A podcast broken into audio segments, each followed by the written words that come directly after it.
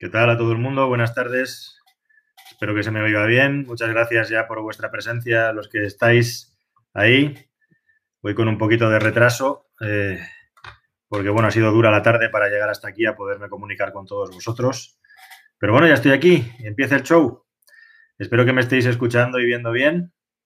Y nada, pues aquí estoy para responder a vuestras preguntas. Ya veo que empiezan. Así que nada, ¿el Doctor X es en realidad Batman? Por supuesto que sí. Es es el ingeniero de Batman, el que le diseña los cachivaches. A Víctor, que me preguntaba por amortiguadores, le recomiendo unos Bilstein si le llega el presupuesto. Venga, vamos a intentar ir respondiendo. Por favor, no puedo responder a todo el mundo. Si veis que no contesto, intentadlo de nuevo. Em,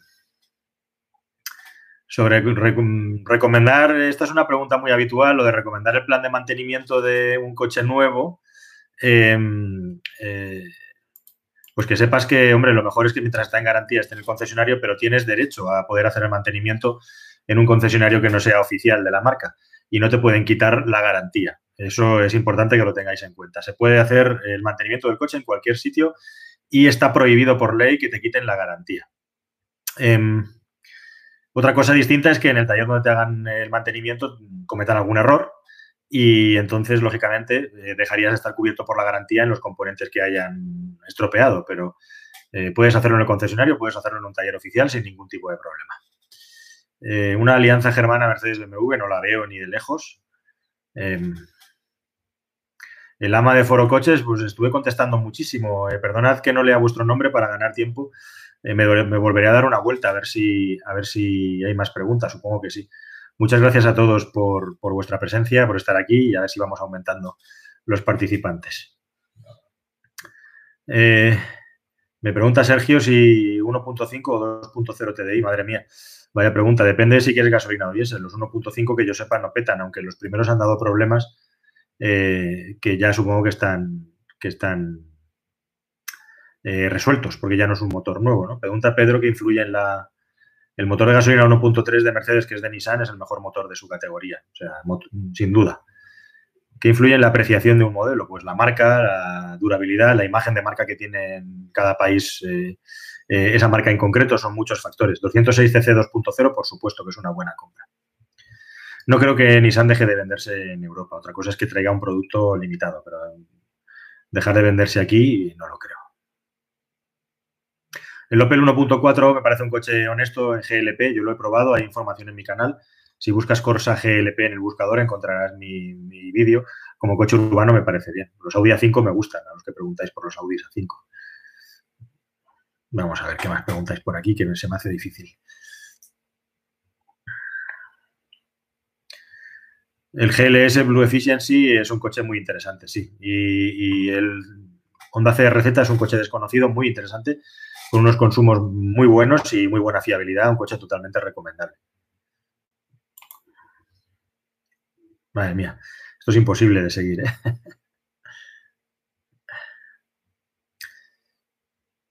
Los amortiguadores, buena pregunta. ¿Cada cuánto hay que cambiar los amortiguadores? Un elemento de seguridad tan importante y al que no le hacemos ni caso y que hay gente que tiene los coches con 200.000 kilómetros y no los cambia. Pues Habría que revisarlos como mínimo cada 25 o 30 mil kilómetros, mínimo, eso mínimo, si no 20 mil.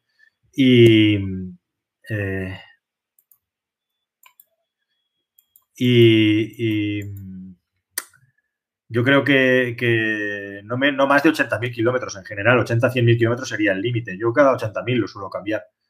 Las reprogramaciones, en cuanto nos dejen salir a la calle, tendréis eh, noticias. Vamos a ver si compramos un coche y lo reprogramamos, es la idea. Yo creo que esto no lo había dicho está relacionado con el coche que iba a traer.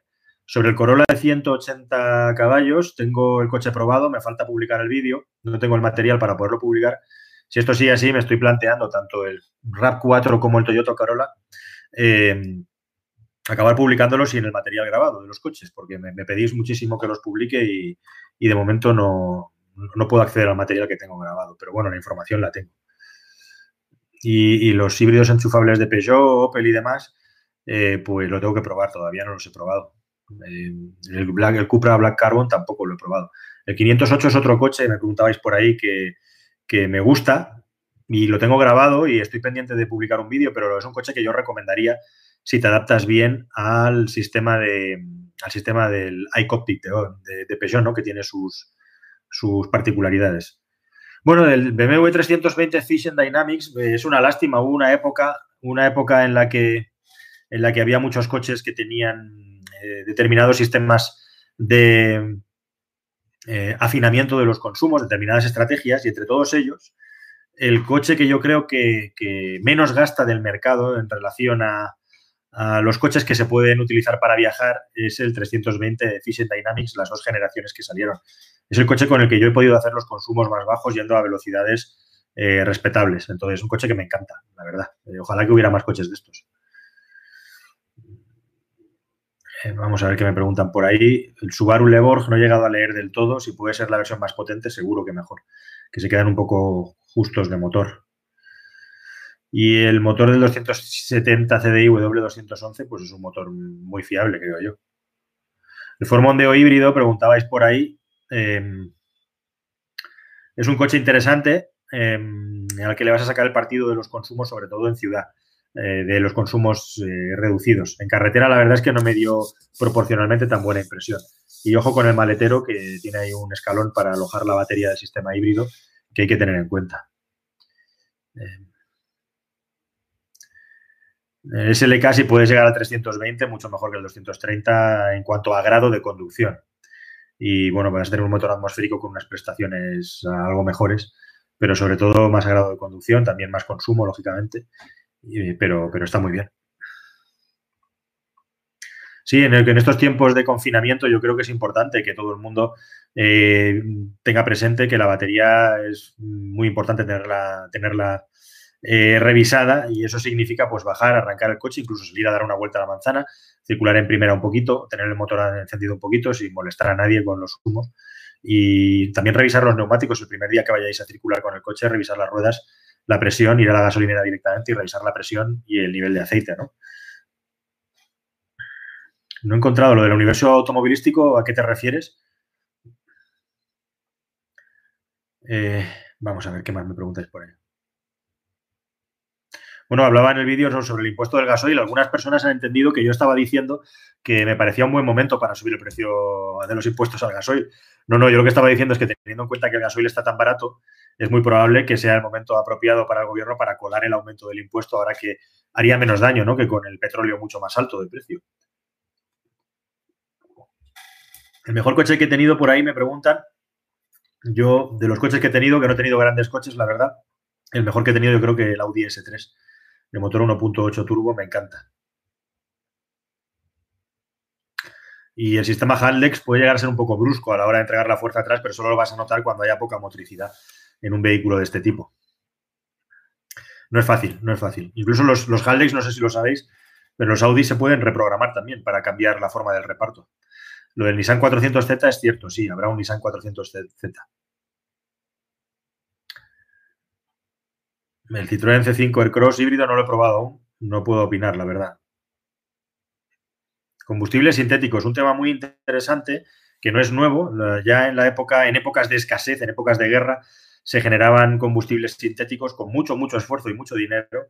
Y el problema es hacerlos rentables, utilizando hidrógeno y CO2, porque la cuestión es si estás generando eh, hidrógeno con energías limpias, ¿por qué no aprovecharlo? ¿no? Bueno, puede tener sentido desde el punto de vista que el hidrógeno es tan complicado transportarlo y almacenarlo, que aprovechar el, hidrógeno generado con energías limpias para acabar generando un combustible que tiene una forma de distribución idéntica a los combustibles de hoy en día, eh, bueno, pues puede tener todo el sentido del mundo, ¿no? Lo mismo a lo mejor el futuro es justamente eh, no usar hidrógeno para mover los coches, sino usarlo para, para generar combustibles eh, sintéticos. Yo creo que tiene mucho recorrido y futuro, especialmente en el futuro, incluso combinados con vehículos range extender, podrías tener emisiones iguales o incluso inferiores a las de un vehículo eléctrico en determinadas circunstancias, em, reduciendo mucho el tamaño de las baterías y por ende el peso del coche. Sí, sí, voy a hacer muchas preguntas por ahí, Pedro, si voy a hacer más reviews de vehículos usados. Va a ser una constante en mi canal de vehículos antiguos y vehículos clásicos. Le vamos a dedicar mucho tiempo a eso. Aprovecho para, para confirmarlo. Y por supuesto, lo que necesito es que nos dejen salir, organizar el equipo. Pero, eh, va a haber mucho más de vehículo ya usado, sí. Entre C140 y Focus 150 me lo pones dificilísimo, la verdad. Me gustan los dos coches. Creo que cualquiera de los dos vas a acertar. El E92 330, i genial. Ocho plazas la verdad es que está el mercado de las ocho plazas complicadito hoy en día, ¿verdad? Em, no sabría decirte un vehículo ahora mismo así que sea definitivo, pero sí, por ejemplo, las, las Charan y los Seat Alhambra tienen unos precios ahora muy interesantes.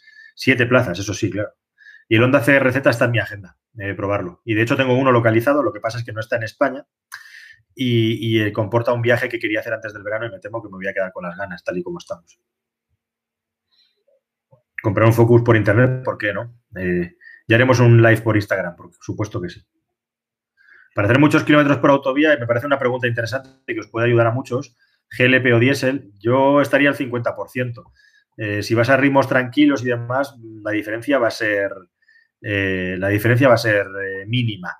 Por agrado de conducción en carretera, un diésel es mejor que un GLP y un GLP realmente solo vas a ahorrar pues con un Prius sin GLP. yo me tiraría que a lo mejor casi más por un diésel si vas a hacer carretera porque vas a tener más agrado de conducción con el turbo y demás.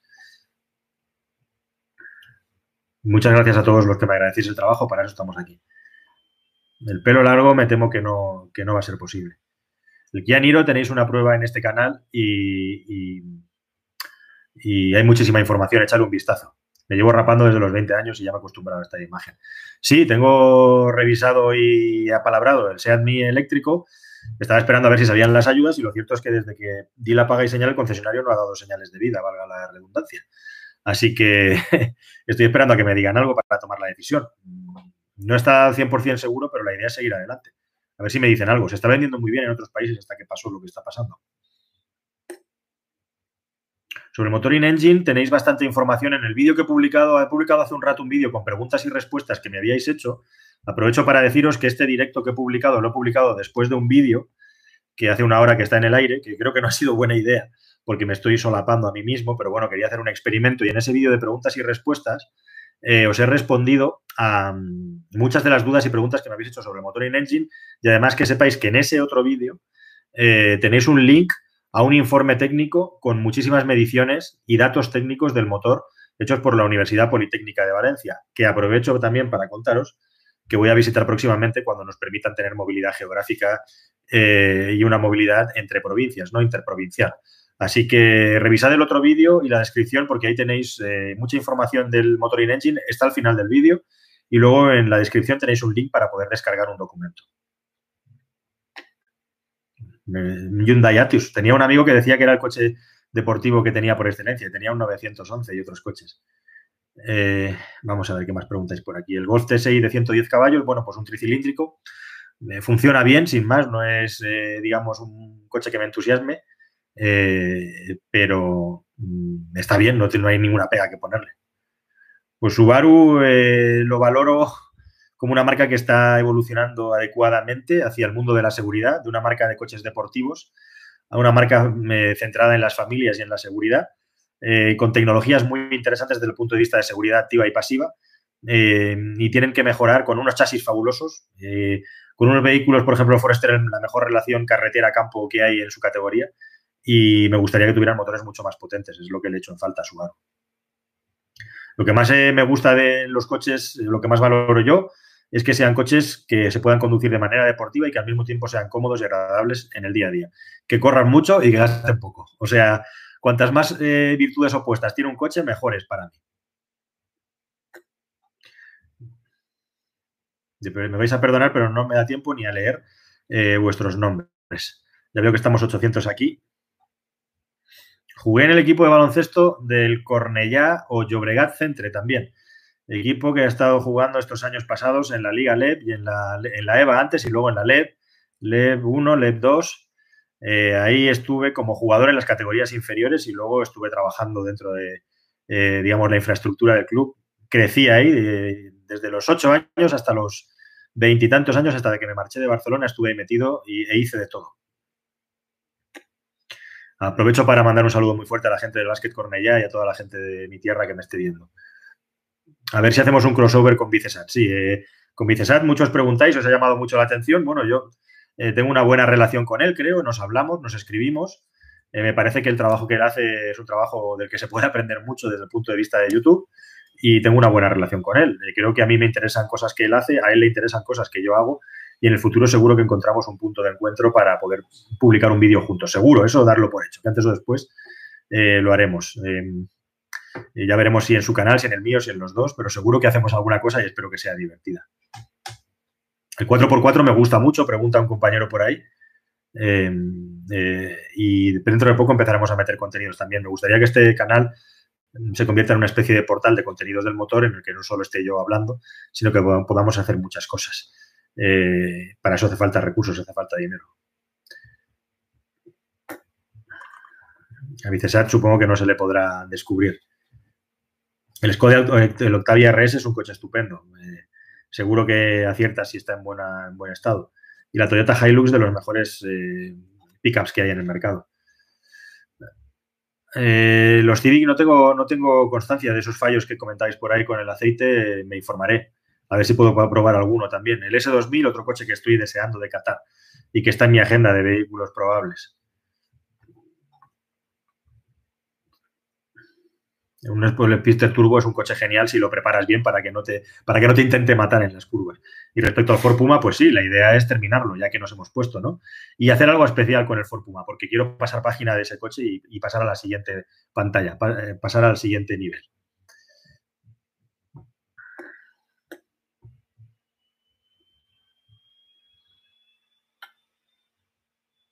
A ver si puedo leer algo. que está muy complicado esto. El nuevo Corsa lo he probado y está bastante bien. La verdad es que es un coche, no he publicado todavía prueba, pero es un coche, digamos que es la versión seria o la versión un poco más convencional desde el punto de vista del puesto de conducción y de sobriedad del Peugeot 208. Luego, dinámicamente y en cuanto a comportamiento, se parece mucho al Peugeot 208. Es un buen coche. Me preguntan si me conocen por ahí por la calle con 300.000 suscriptores. Si te digo la verdad, Jordi, eh, desde que tenía 30 o 40 mil suscriptores me empezaron a reconocer por la calle. Y esto es una cosa que cuento mucho cuando me reúno por ahí con gente del gremio que alucina, ¿no? Hay muchísima curiosidad entre la gente del gremio. Y yo hago un programa de televisión también, lo que pasa es que no es un programa de televisión que esté siempre en antena, más bien está más tiempo fuera de antena que dentro de antena, pero de cada persona que me paran por la calle, pues 19 me hablan de internet, de YouTube y no me hablan de la tele. Está todo dicho con eso, ¿no? Eh, es tremendo la repercusión que tiene YouTube y bueno, pues, pues te puedo asegurar que mi entorno y mi familia voy andando por la calle, me paran, me saludan y el, 100% de las personas que lo hacen, vas a un restaurante o ibas a un restaurante y se te acercan, pues es para darte las gracias y para felicitarte y es una satisfacción enorme, ¿no? Agradecidos que sois y, que la gente te valore y te, quiera. Y bueno, pues yo contentísimo, la verdad. Eh, aunque tienes que tener cuidado también con lo que haces por ahí porque te reconocen hasta cuando estás dentro de los coches conduciendo. Sí, aquí estoy con el scroll, gracias por eso de parar el coche desplazando. Aquí estoy el scroll, con el scroll parando para poder leer bien. Entre el Logan MCV Stepway y el Duster, venga, el Logan, que no se diga, hombre, que está mucho menos visto, salvo que necesites hacer campo de verdad, campo de verdad, y entonces el Duster, sin ningún tipo de duda. Si vas a hacer más ciudad, cómprate el Logan, por Dios. Eh, te lo agradecerá tu bolsillo y también tu paciencia con el cambio de marchas.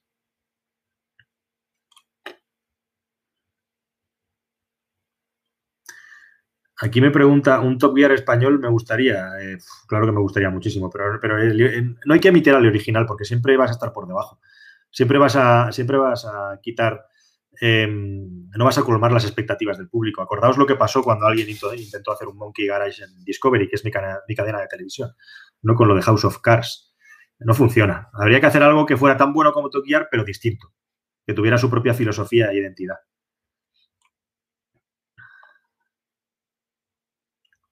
Recomiendo el Focus, siempre recomiendo el Focus, sí, seguro. Eh, salvo por la calidad del interior del acabado y que está muy poco esmerada, es un buen coche. El etanol me vais a permitir, Adrián, en el vídeo que acabo de publicar antes me han preguntado por el etanol y me he explayado un poco.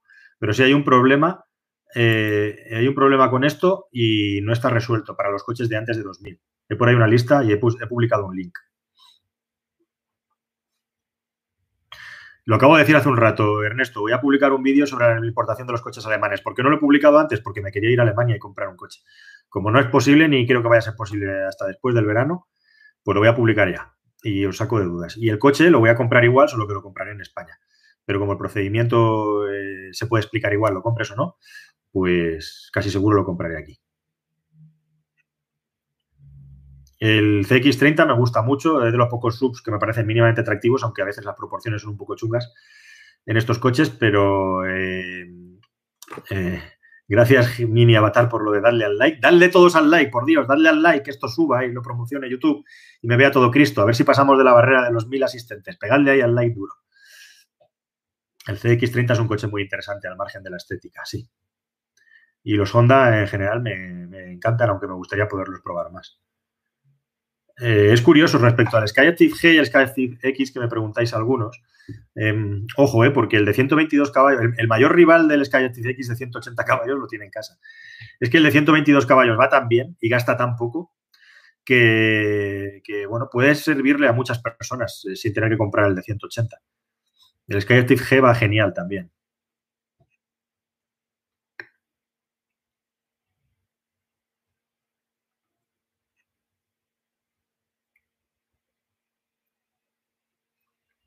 A ver qué más te decís por aquí. El Audi TT es un coche muy interesante. Otro, otro que está en la agenda para sacar un vídeo próximamente como, como futurible clásico y vehículo interesante. Un Volvo T5 siempre mola. Esos coches, además de esa época, daban muy, muy buen resultado a nivel de fiabilidad. Menudos asientos tenían esos coches, coches que ya no se hacen a nivel de calidad, la verdad. ¿Qué cabrio me compraría por 12.000 euros? Pues así, venga, bote pronto, un, por ejemplo, un Alfa Romeo Spider eh, o un BMW Serie 3, 330, por supuesto, 6 pucheros, 6 en línea, eh, o por ejemplo, en techo duro, pues un EOS 3.2, eh, que en España no hay apenas, o un 200 caballos TFSI, no estaría mal tampoco.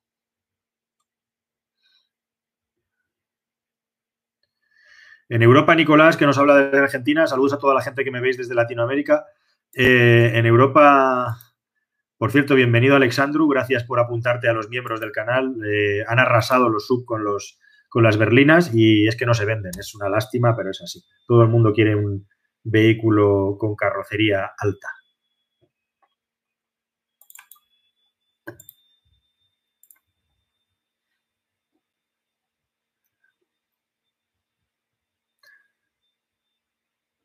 Yo entre un Corolla y un RAV4 siempre me quedaría con el Corolla familiar, salvo que necesites el RAV4 por un asunto de peso, o sea, perdón, de tamaño, de, circular por caminos, etc. Un BMW con buena relación de consumo y mantenimiento bajo. Ahora que decíamos lo de cabrios, un BMW 118D, por ejemplo, o 120i, eh, cabrio es un cochazo también. Eh, cualquiera de esos tiene un consumo y un mantenimiento bajo. Vamos a ver. Tienes por ahí Kikowski, un vídeo de coches potentes y divertidos y baratos en mi canal. Búscalo, deportivos baratos y lo encontrarás. Utilizad el buscador.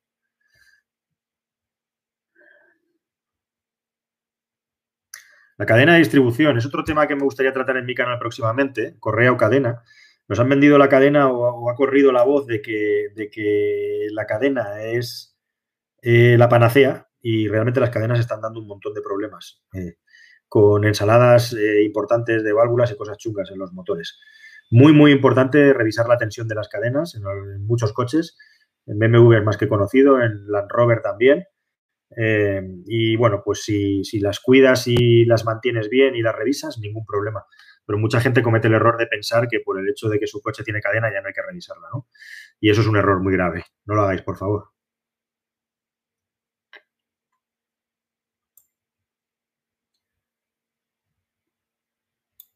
La pregunta de Sergio es muy interesante. ¿Qué le ocurre a un híbrido enchufable si estás subiendo un puerto de montaña eh, pidiéndole todo al coche?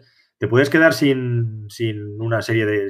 te puedes quedar sin caballos porque se queda la batería sin suficiente carga, pues sí, te puede ocurrir. En la práctica es muy difícil que ocurra porque los coches ya van produciendo buffer y no solemos llevar el pedal al acelerador tanto tiempo como para que suceda, pero te puedo decir que en una ampera, te puedo decir que, por ejemplo, en un, en un, en que no es un híbrido enchufable, o en un BMW i8, por ejemplo, puede llegar a suceder que la carga de la batería eh, influya en el comportamiento del vehículo en cuanto a prestaciones.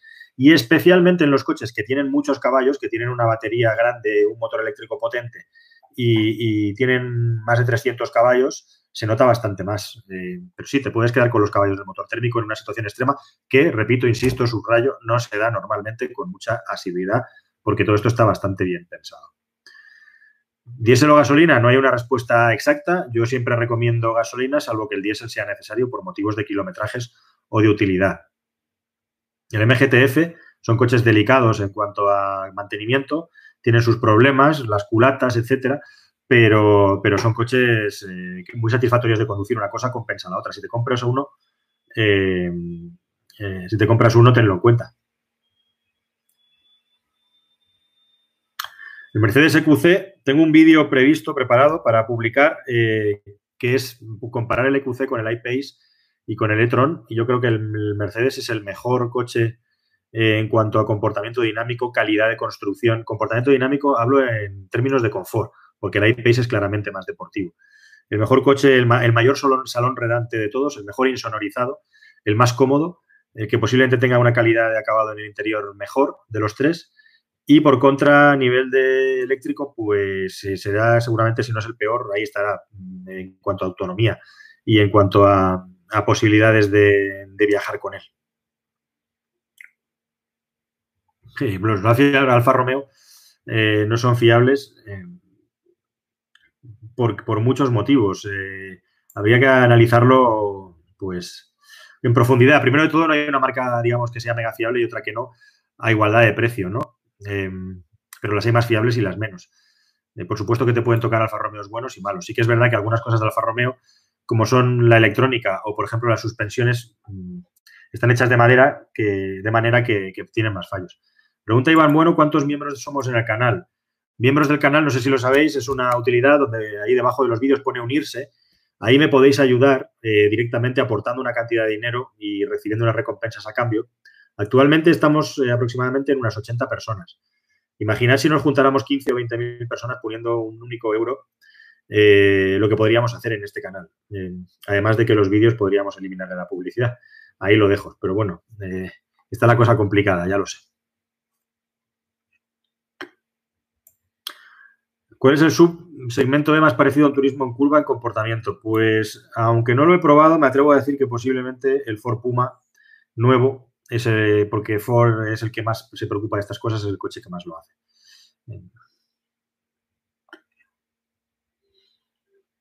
Apostaría mi dinero al Puma.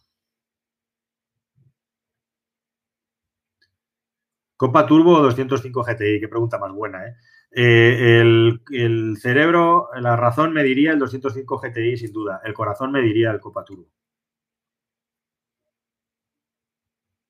¿Cuánto tardo en grabar y editar un vídeo? Pregunta Lucho. Eh, buena pregunta. Mira, hay días que, primero de todo, yo los vídeos los voy preparando mentalmente, voy tomando notas. Por cierto, me he cogido aquí bolígrafo y papel para...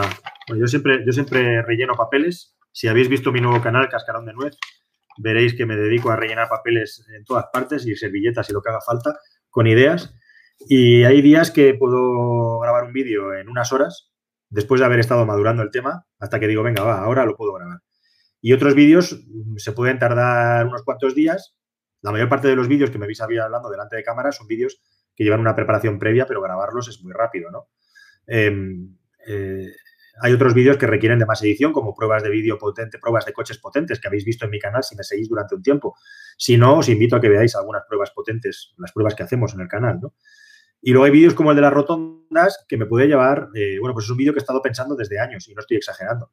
Y grabarlo me ha llevado semanas y editarlo también me ha llevado días. O sea que hay vídeos que puedo publicar en dos horas y hay vídeos que puedo publicar en dos años. Mm, evidentemente hay más de los de rápido que de los de lento, ¿no? pero depende mucho del contenido. Lo, de precisamente los 15 o 20 mil euros al mes que decía, si hubiera 15 o 20 mil personas poniendo un euro, es para tener un equipo para hacer unos vídeos con un nivel de producción suficiente como para que pudiéramos hacer siempre vídeos con el nivel de producción como los que hago para el programa de televisión, que también los tenéis en mi canal y los podéis ver.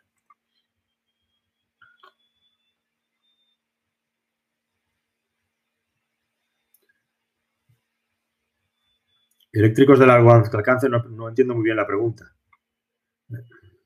¿Cuánto duermo al día? Pues desde que el canal de YouTube eh, me roba la vida y yo le dejo, eh, le dejo muy gustosamente, Pues duermo entre, entre 4 y 7 horas al día. Lo normal, eh, antes de que hubiera la crisis esta que tenemos, es que durmiera unas 6 horas. Eh, llevo muchos meses de 6 horas. Alguno de 4 o 5, otro de 7. Pero el estándar son 6 horas. Y me temo que mi cuerpo ya se ha acostumbrado a eso. No me hago guiones ni tengo ningún tipo de teleprompter ni nada adelante. De hecho, voy a grabar en el Cascarón de Nuez, mi nuevo canal de YouTube. Por Dios, suscribíos todos porque ahí cuento anécdotas y cosas de mis vivencias personales y de mi trabajo y otras cosas de las que quiero divulgar más allá de los coches, que tengo mucho que contar. Em, pues, ya no sé de lo que estaba hablando. Em, así que voy a grabar un vídeo para enseñaros cómo me grabo los vídeos y lo voy a intentar hacer en tiempo real. Uno de estos vídeos rápidos que ya me tengo preparados con los esquemas preparados, voy a grabar, me va a grabar una persona desde fuera para que veáis cómo lo hago y tengáis el proceso completo. Bueno, sobre las fábricas españolas de coches tenéis un vídeo publicado ayer que ahora mismo está en tendencias. Voy a mirar en tiempo real a ver en qué posición estamos. O sea, es uno de los vídeos más importantes de España en YouTube ahora mismo, de la selección que hace YouTube. Y, muy contento con, la repercusión que ha tenido el vídeo. Eh, ahora está el número 9 en tendencias en YouTube. A ver si se puede ver. Ahí lo tenéis. Bueno, se ve al revés. A ver si soy capaz. ahí está, nueve tendencias. Ahí hablamos de lo que está pasando en la industria española del automóvil y lo que puede ocurrir en los próximos meses. Y lo que le puede pasar a los trabajadores.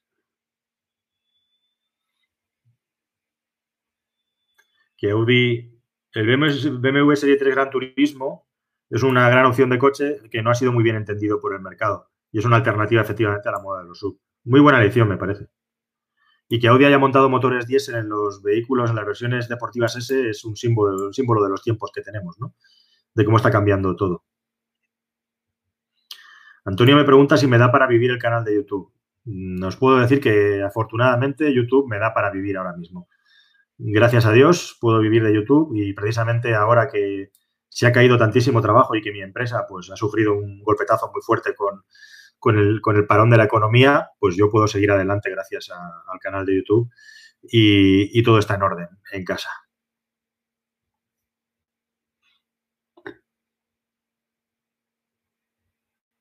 La caja CVT, pues es una caja que tiene sus ventajas e inconvenientes. Me parece que es una idea muy buena que se adapta un poco peor a nuestro país por las eh, condiciones orográficas que tenemos. Se supone que de las automáticas es la más, es la más eficiente.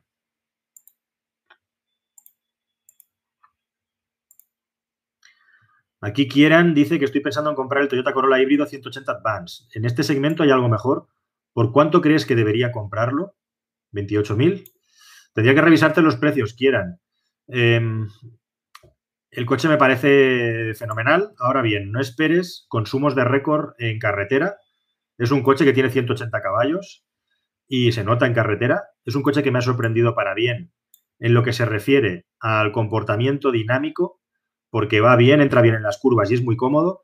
Y no me gusta o me parece un poco que desmerece lo que vale eh, el sistema de navegación, el sistema de infotenimiento, me parece sorprendentemente malo. Por lo demás, me parece muy buen coche y, se podría comparar, si quieres un coche de 180 caballos eh, con el Mazda Sky Active X, que no va a consumir menos que este coche, salvo en determinadas, muy determinadas circunstancias de carretera. El híbrido va a ganar en cuatro de cada cinco situaciones en que los compares y el otro coche que habría que catar aquí, que probar, es el, es el, Honda Civic 180 caballos para comparar. Eh, el 1.5 turbo.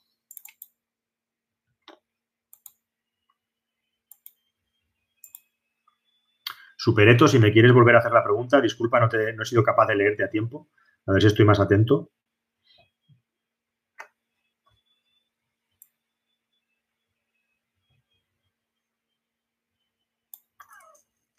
Coches que gasten poco, bueno, tienes un montón de vídeos en mi canal. Eh, eh, por contestarte bien, no por pereza, em, que sean divertidos por menos de 5.000 euros, mira, porque en mi canal tienes un montón de recursos.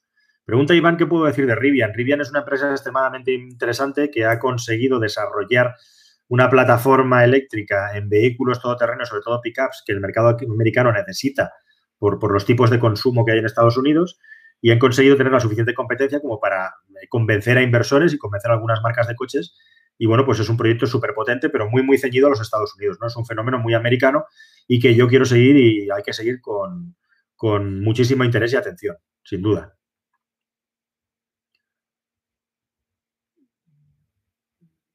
Híbridos deportivos, no hay muchos, la verdad. No hay muchos. Pregunta Cornelius sobre la fiabilidad del León GNC. Pues a mí me parece un coche que es muy fiable, que no da ningún tipo de problema especial o específico. Se supone que además los coches de gas eh, son coches que, cuyos motores eh, funcionan mejor a largo plazo porque la combustión es mucho más limpia y hay menos problemas de carbonilla. Eh, entonces, me parece un coche interesante. El Hyundai SQP GT, bueno, yo he, he recomendado en mi canal justamente como uno de los coches, eh, digamos, interesantes en el que nadie piensa. El Hyundai Coupé, el SQP GT es un coche bastante antiguo, lo conozco y en su día, en su día era un vehículo mm, que estaba muy bien, con su motorcillo turbo, recuerdo, ¿no? El heredero del Pony. El Mazda, el Mazda 3, pregunta Pedro Castillo, MPS de segunda generación, es un coche que he tenido ocasión de probar y, me ha gustado eh, mucho como, el Mazda 6 MPS. Eh, muy buen chasis, muy buen motor, un cambio de marchas como es eh, norma de la casa en Mazda delicioso y, quizá lo único que se le puede achacar a este coche es el consumo, ¿no? que es bastante alto. ¿Estará en stop sí o no? Qué gran pregunta, Álvaro. Próximamente os lo develo en mi canal, pero yo personalmente creo que estará en stop, en stop sí que es lo que tú me preguntas, al menos no te dejo de contestar. Pero os voy a contar todo sobre el Stand Stop en dos o tres vídeos, no más. El motor 1.6 de Audi, en general del grupo Volkswagen, si se puede obviar y ir a un 2.0 mejor, por cuestiones de fiabilidad. 80, Audi 80 2.6 V6, coche que tendrías que plantearte como CAS clásico. No sé si tú quieres que sea tu coche de día a día, pero eran muy buenos coches de cinco plazas, realmente cinco plazas eh, utilizables, no hay muchos coches hoy en día, ¿no? Tenemos que ir a un vehículo de tipo monovolumen. Se me ocurre así a, bote pronto, Alejandro, un coche muy interesante eh, que va muy bien y con mucho espacio en la Ford S-Max. Pues el Wrangler Rubicon, deseando de pillarlo y darle y sacarle partido con el motor de 200 caballos diésel, desde luego muy, muy, muy interesante.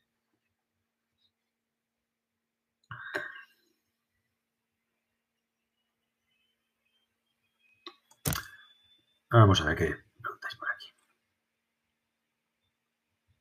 Sí, perdonadme, es que como, como decís que no se me ve muy bien, no tengo más luz aquí dentro. Eh, me puedo acercar una lámpara. He, cerrado la ventana porque como estaba anocheciendo, la cosa iba a ser peor. Lo siento. Espero que al menos me estéis escuchando bien y me intuyáis. Vamos a ver. 205, pesos 205, ya va siendo hora de darlo de baja, ¿sí? O de guardártelo.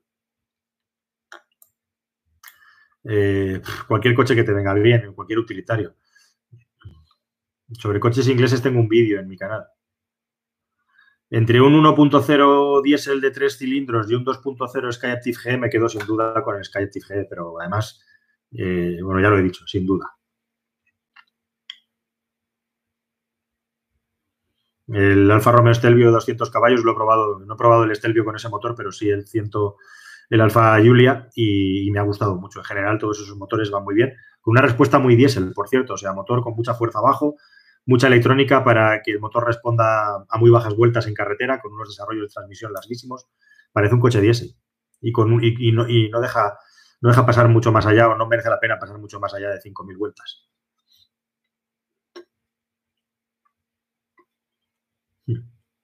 Tengo una historia divertida, me preguntáis por ahí por la C-Max, en su día eran de los monovolúmenes que tenían mejor comportamiento dinámico, pero claro, un coche de 16, de 16 años no esperes milagros, ¿no? Me pusieron una multa probando una C-Max 1.6 diésel, eh, por ir un poco más rápido de lo permitido. El Hyundai 30N, un coche magnífico. 25 kilómetros diarios para un diésel, no, lo recomiendo. BMW 530 Gran Turismo, apruebo, sin duda. Lexus, ¿por qué tan pocas reseñas? No es una marca, en mi caso, que tenga mucho acceso a sus coches. Ya me gustaría probarlos todos. Si te compras un Lancer Evo, desde luego, para mantenerlo y guardarlo contigo muchos años. Son coches que no se deprecian. XT40.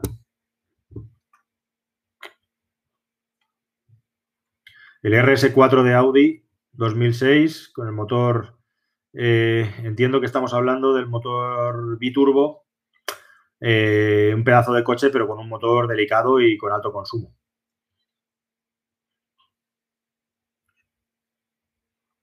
Toledo 20 VT, eh, el motor 20 VT de Audi, enamorado de él. He tenido dos, el Audi S3 y luego tuve una 3 1.8 del de 150.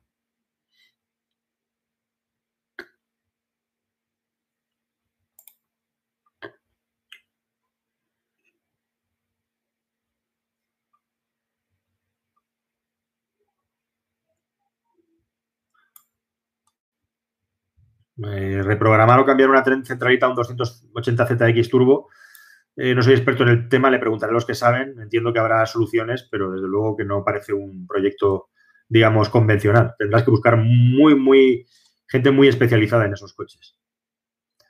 i3 de segunda mano versus Mi Electric. Si el Mi Electric te compensa por tamaño y te vale, el Mi, sin duda. Si te va mejor el i3 por su espacio interior, pues el i3, pero no es un coche mucho más práctico el i3. Eso sí, el i3, si te lo quedas, apunta a futuro clásico. Ya os contaré por qué en un vídeo. El ID3 no me parece que vaya a ser un coche nada especial y después de ver su calidad de acabado y de interior, está claro que no va a tener las calidades que tiene el Golf. Es un coche que es para otra generación de gente que no valora tanto cosas como la calidad de conducción o, o la calidad del acabado interior y me temo que no es un coche que vaya a sorprenderme para bien en esos términos. Como vehículo eléctrico tendré que probarlo. Seguramente es un coche interesante.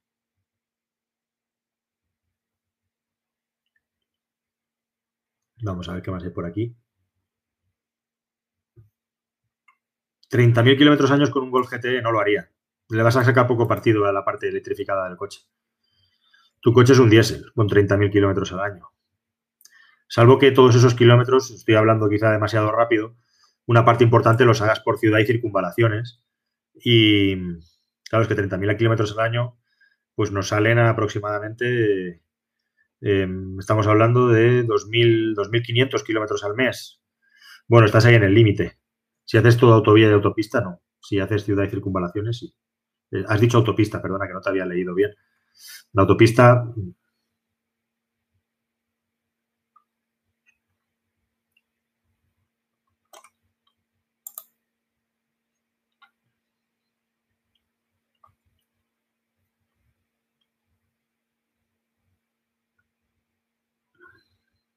Vamos a ver qué más leo por aquí. Model 3 de segunda mano o ID3 nuevo. Uf, vaya pregunta. Madre mía, hombre, te diría, si vas a conducir el coche realmente y le vas a hacer kilómetros, el Model 3, sin duda. Ahora, mm, si con el ID3 te apañas, pues ya no lo tengo tan claro, porque lo que me da miedo del Model 3 es la fiabilidad eh, y la calidad de construcción. Claro que he visto, lo he visto.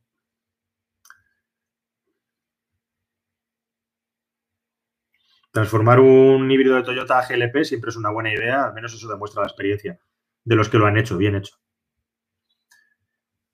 El 4x4 brasileño, este troller, lo he visto por encima, a ver si le dedico un poco más de tiempo y os cuento algo interesante de él, que no sea las cuatro cosas manidas que podría contar ahora mismo.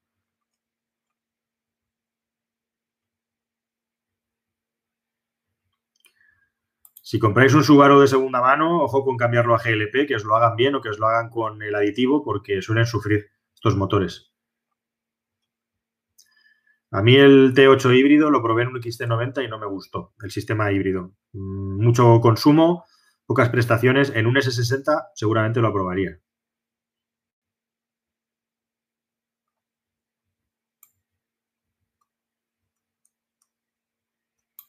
Bajar un Toyota CHR, la verdad es que no lo veo muy práctico. Si fuera otro coche, pero bajar ese. No, te gastes el dinero en eso, cambiándole los muelles.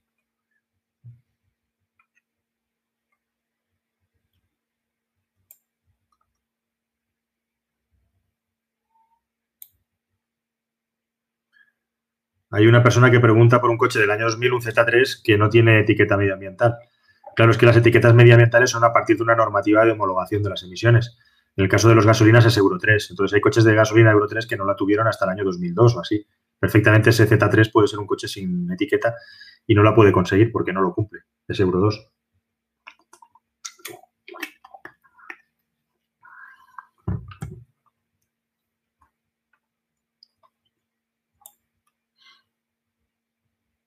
Sí, sobre seguros voy a seguir hablando y espero contar cosas interesantes.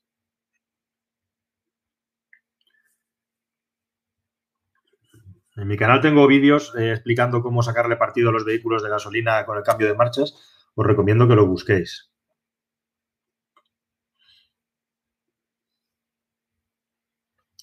Phaeton 3.0 V6, qué coche, ¿verdad? Un coche totalmente incomprendido que nadie en su día quiso pagar porque la gente se compraba MWs, Audis y Mercedes. Y los hay todavía por ahí en muy buen estado y son coches pues, muy, muy durables. Eso sí, la mano de obra, lógicamente, y mantenerlos es, es caro. Pero se puede encontrar por cuatro perras en relación a la calidad que tienen los coches ¿no? de construcción.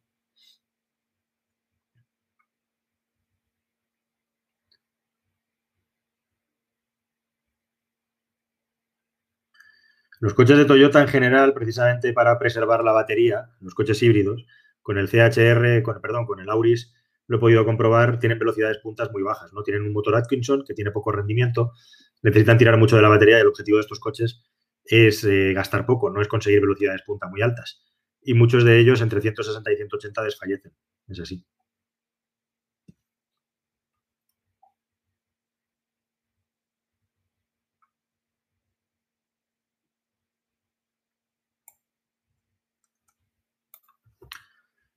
Hay aquí un compañero que me pregunta, a mí en general los BMW Serie 5 me gustan mucho, me gustan mucho. Y, yo creo que a partir de un 520 de gasolina no te vas a arrepentir. De ahí para arriba, si haces una conducción familiar, tranquila, no te vas a arrepentir sin ningún género de dudas.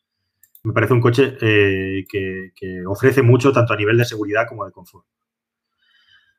Habrá vídeos de todo terreno, querido amigo Rally, te lo prometo, y de todas las épocas.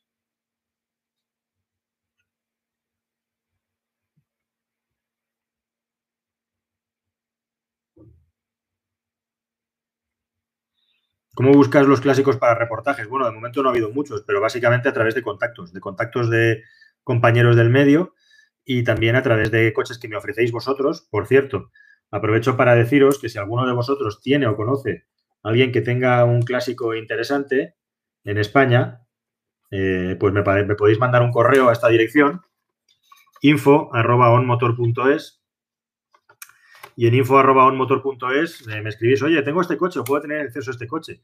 Y si es un coche que consideramos interesante, pues intentaremos, intentaremos grabarlo.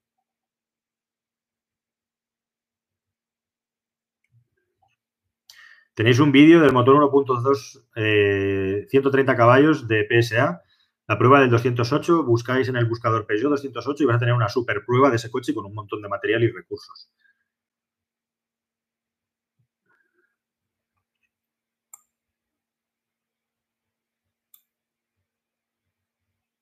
El Audi S3 es un coche muy interesante, yo considero.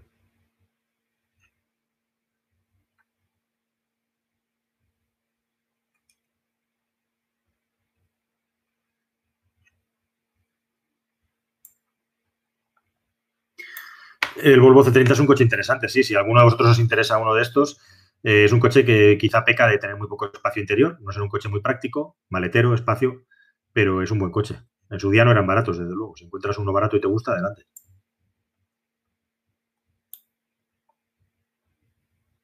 Los subs de momento han venido para quedarse. A ver si a medio plazo comienza a cambiar la tendencia. Claro, sí, te pregunta Tony si existen los TX30 de 180 caballos. Sí, sí, sí que se están vendiendo. Es que hay TX. Para ciudad, eh, si puedes permitirte un eléctrico y tienes donde cargar por las noches, yo te recomendaría un eléctrico, ¿por qué no? ¿Qué espero del Cyber, Cybertruck y del Roadster? Pues, eh, pues mucha curiosidad, sin duda, ¿no? Como todo el mundo. Eh, mucha curiosidad por el Roadster y por el Cybertruck, ver si se cumplen los plazos, los plazos, ver si el Cybertruck se puede homologar tal y cual no lo han vendido. Ya se han anunciado unos cambios, pero son pequeños en la carrocería. Y bueno, eh, la audacia y de Tesla de sacar un diseño que muchos diseñadores concibieron en los años 70 en un vehículo de calle que, ha sido totalmente repudiado y al mismo todo Cristo ha hecho una reserva de ese coche, ¿no? Ha sido un éxito, al menos las pre-reservas. ¿Y qué decir del roster? Se me cae la baba con, las prestaciones y con lo que anuncia ese vehículo, ¿no? Deseando de que salga al mercado y de comprobar si es cierto y de probarlo, si me deja.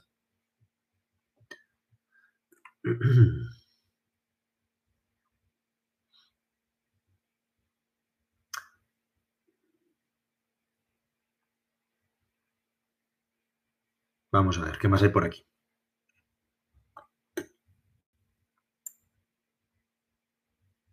Renault Talisman lo probé en su día, todavía no grababa vídeos en esa época. En esa época no estaba grabando vídeos, me parece un buen coche, sin más. Y sí, ha sido subestimado. Es un vehículo que, al igual que le pasa al Peugeot 508, son coches bastante más interesantes desde el punto de vista de la conducción que lo eran sus predecesores y, han caído en desgracia, entre comillas, más que en desgracia, en el olvido, porque son buenos coches, como digo, por, el, por la moda de los sub, ¿no? Sí, mi Mi Electric sigo esperando, di la paga y señal y sigo esperando que me den una fecha de entrega. Y también si hay subvenciones. Un poco sorprendido de que en SEAT no me digan nada. Por cierto, no es una prueba patrocinada. Alguno ha querido decir o sugerir que, me estaban pagando por probar ese coche. No, lo he reservado en un concesionario y lo voy a comprar de mi bolsillo.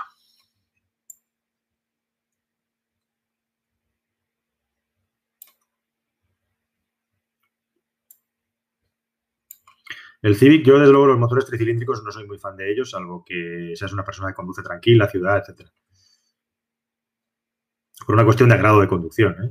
Y porque yo toda la vida conduciendo cuatro cilindros y creo que, no son mejores. El Q7, al igual que el Cayenne, parecen cochazos que hoy en día ya no se hacen con las calidades que se hacían. Entonces, me preguntaban por un Q7 del año 2007. Claro, son coches ya usados y con sus cosas, ¿no?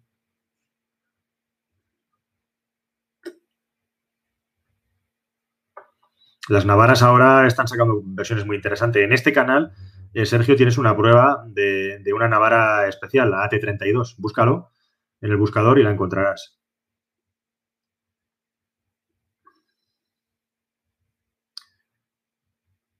Para favorecer el crecimiento de los vehículos eléctricos, eh, ¿qué medidas implementaría? Pues básicamente eh, lo que haría sería favorecer sobre todo coches eléctricos y coches nuevos eliminar del mercado vehículos antiguos dando muchísimos incentivos fiscales y vehículos que estén hasta ciertos límites de precio y potencia, pues para que las subvenciones se vayan para quien las necesitan, ¿no? Y no distinguiría. Y sobre todo promover indirectamente los coches eléctricos, mm, promoviendo los puntos de carga, eh, subvencionando las cargas de los vehículos fuera de casa.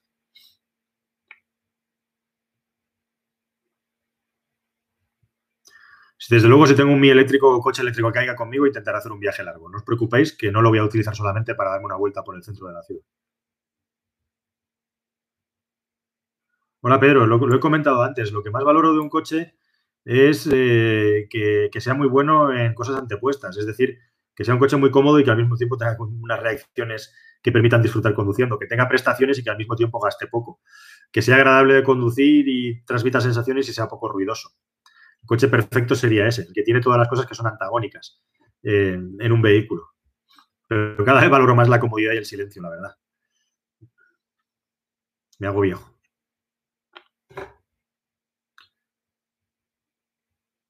Yo entre Corando y Cuba creo que el Cuba está un punto por encima, pero claro, los precios no son iguales. No creo que las marcas vayan a abaratar. Si, si realmente pregunta Pregunta, si al final no subvencionan los coches nuevos, ¿las marcas no le va a quedar más remedio que bajar los precios? Pues sí es una manera de presionar a las marcas para que bajen los precios. Pero las marcas también pueden responder eh, parando las cadenas de montaje, haciendo ERES, haciendo ERTES y haciendo que pierdan el empleo un montón de personas. Y no nos interesa, la verdad.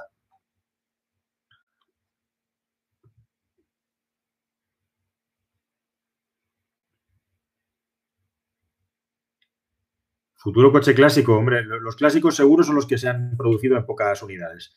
Eh, vehículos que no van a perder valor o que van incluso a ganar un poco, pueden ser muchos y un Cupra, ¿por qué no?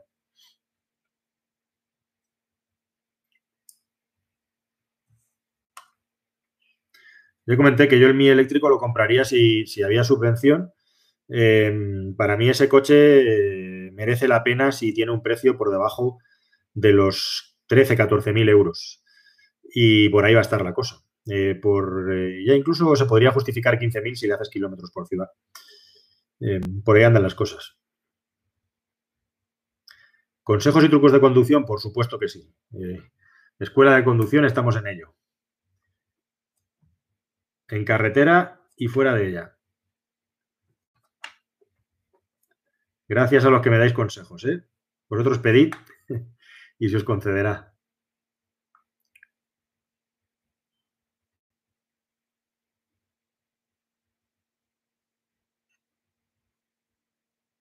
Me preguntan si he hecho las paces con Saúl. Bueno, no tengo que hacer las paces, eh, no sé si tengo que hacer las paces o no, pero em, la verdad es que estoy un poco sorprendido con su comportamiento en las redes sociales. Em, ¿Qué le vamos a hacer?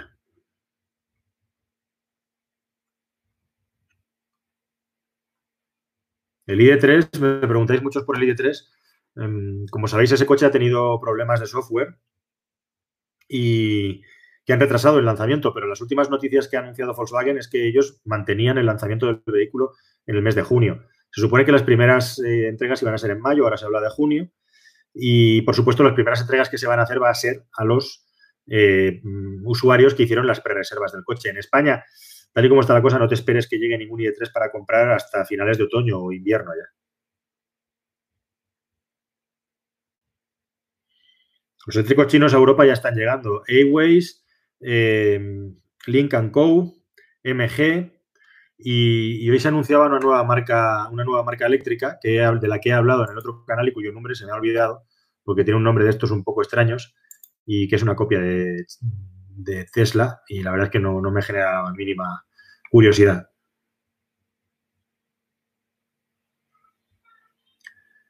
El nuevo Golf José Luis no lo he probado, el Golf 8. Me gustaría probarlo para poder decidir desde luego creo que con cualquiera de los dos coches eh, te vas a sentir a gusto. Los E36 de BMW, coches interesantes. Eh, sí, claro que sí. Y el Seat Born, pues que nos lo cuente Seat, que hace semanas y meses que no sabemos nada del Born. Eh, lo denunciaba en uno de mis vídeos, ¿no? ¿Qué está pasando con el Born? Y sugería yo, que no lo sé, pero sugería que lo mismo es que un Cupra aparece antes que el Born, o aparecen al mismo tiempo, ¿no? Veremos.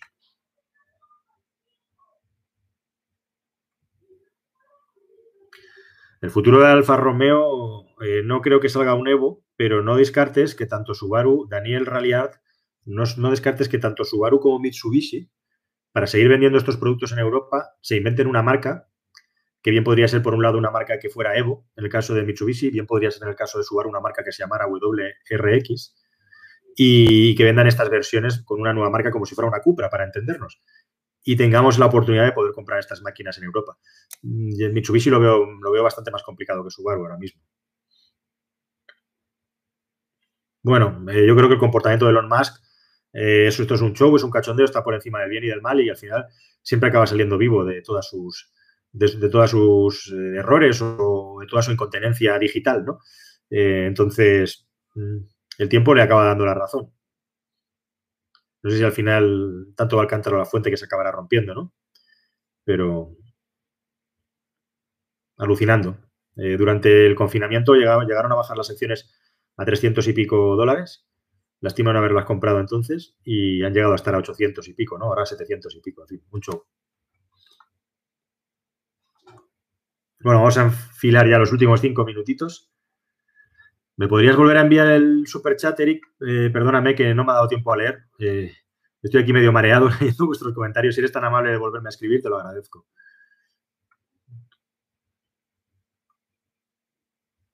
El futuro de Alfa Romeo, yo lo veo muy complicado el futuro de Alfa Romeo, la verdad, a medio plazo. Eh, había un comentario brillante de, en mi canal, en otro vídeo, que, que, decía algo así como que Alfa Romeo es como los documentales de la 2, ¿no? Todo el mundo le gusta la marca, todo el mundo es alfista, pero luego nadie se compra uno. Ese es el resumen perfecto. Eh, Alfa Romeo necesita vender coches y que los coches sean valorados por la gente y eso no está ocurriendo. ¿Qué tiene que hacer Alfa Romeo? Ya ha sacado el Giulia y el Stelvio, que son coches excelentes en su categoría. La gente sigue sin comprarlos. Eh, si se reduce el precio, ¿tiene sentido que Alfa Romeo siga siendo Alfa Romeo? Yo Alfa Romeo ya solo lo veo mm, realmente como una marca eh, tipo Cupra, es decir, con unos volúmenes muy bajos de producto y no le queda más que crecer y posiblemente crecer en el precio y hacer coches eh, que compitan con, marcas verdaderamente deportivas, pero, pero no le veo otro futuro. La verdad es que no fumo ninguna sustancia estupefaciente. Eh, no las necesito. Como le digo a mucha gente, soy una persona extremadamente nerviosa y, yo creo que me caí un día en la marmita de, de Asterix y Obelix y ya cogí los superpoderes para toda la vida. No necesito recurrir a ninguna sustancia.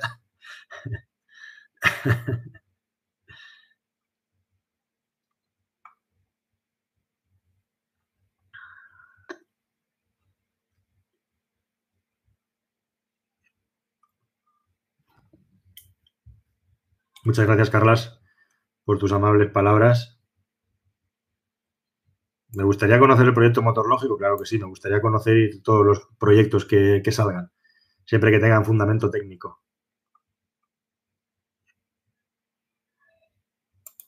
Pregunta Eric Claros si en Latinoamérica el aceite puede durar más de 10.000 kilómetros. El aceite realmente, la duración del aceite va a depender de la calidad que tenga el aceite y los componentes. Cuanto mejor sea un aceite, en este caso sintético, más va a durar. Eh, también hay que tener muy en cuenta cuáles son las situaciones de temperaturas en las que te estás moviendo, si hace mucho calor, mucho frío, etcétera. Por norma general, un buen sintético lo puedes estirar sin problemas hoy en día hasta los 15.000 kilómetros, 12.000 como mínimo, si quieres ser conservador entre los 10 y los 15.000 sin ningún tipo de problema. Pero eso sí, siempre y cuando tengas un buen aceite sintético y seguir las recomendaciones del fabricante, pero sin duda que sí. Eso sí, un aceite 100% sintético, por supuesto.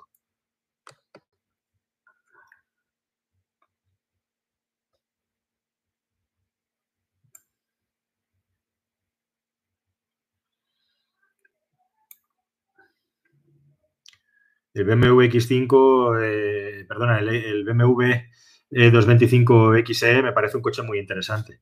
En puertos mm, tiene suficiente potencia para moverse, aunque te quedes sin batería.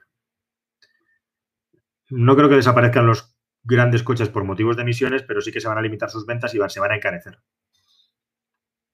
Los muelles no se suelen cambiar nunca, em, eh, pero 100, 120 mil kilómetros, un cambio eh, no está de más. Más vídeos del Puma. Pues el Puma, el pobre, está esperando a que nos dejen salir. Lo tengo que mover de provincia para hacerle eh, la reforma del motor. O sea, toda la preparación la voy a hacer en un lugar en el que se dedican a preparar coches de competición y también a hacer intercambios de motores para potenciar coches swaps, que se dice en el mundillo. El Puma está en Madrid y se va a ir a Barcelona de viaje. Entonces estoy esperando a que, a que termine. Esto, esto va a ocurrir en la segunda mitad del año ya. Entonces, cuando pueda moverme con él, me lo llevaré para Barcelona para, para hacerle la transformación definitiva y, le queda un vídeo al Puma, que es el, coche cómo va a terminar y cómo va a quedar y daros la sorpresa de cómo lo voy a dejar. M3 en 92, cualquier M3 tiene mis bendiciones. El E324, sorpresita próximamente en el canal, no digo más.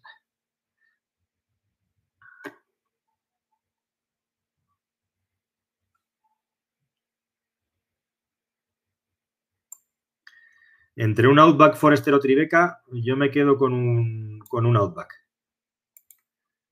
Máquinas cortapelo, las Babyliss, que tienen el peine ese que permite cortar y apurar más del 0,5 que tienen la mayoría de las máquinas, son la clave. Por cierto, me han regalado una máquina de Ducati que es espectacular. Lástima que no me la he puesto aquí. En el próximo vídeo os la enseño. Una edición limitada de Ducati. Genial. El M2 me flipa. Uno de los pocos coches verdaderamente para conducir que quedan por ahí.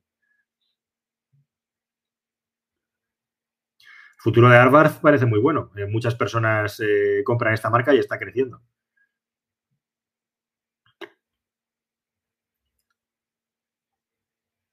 La marca Renault, el futuro, pues bueno, eh, tiene que seguir navegando ahí en un mercado en el que la clase media es la que más ha sufrido. Creo que están bien posicionados, que, están un poco mejor que la marca Citroën, por ejemplo, y que se tienen que poner o quieren ponerse a la altura de Peugeot.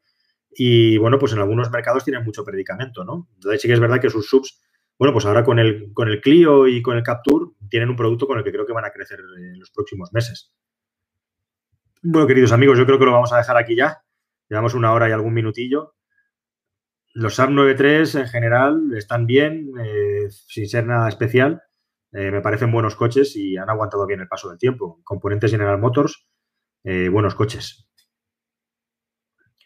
Eh, os recomiendo que muchas de las preguntas que me estáis haciendo aquí, no concretas de modelos en concreto, pero muchas preguntas generales sobre el mercado, sobre InEngine, etcétera, están publicadas en el vídeo que justo acabo de publicar hace un ratito. Em, la idea era que vierais ese vídeo y luego vierais el directo. Em, si no habéis visto ese vídeo, pues ahora digamos que podéis continuar con ese, eh, que sería como una continuación del directo, ¿no? Hablando de algunas de las preguntas más habituales y más recurrentes que me hacéis. Lo bueno de ese vídeo es que contesto a muchas de las preguntas habituales, intento agruparlas y además vosotros habéis votado esas preguntas cuáles eran las más interesantes para poderlas eh, responder al máximo de personas. Así que motor 1.2, 130 caballos, mejor que el 115 de Renault, última pregunta. Y nada, amigos, lo dicho, me voy a quedar aquí. Os agradezco muchísimo vuestro interés y vuestra atención, familia. Espero que os haya parecido interesante este directo eh, que hemos organizado con motivo de los 300.000 suscriptores. Es un placer estar aquí hablando con vosotros. Si habéis llegado tarde, que sepáis que ahora cuando termine la sesión podéis recuperar el directo también.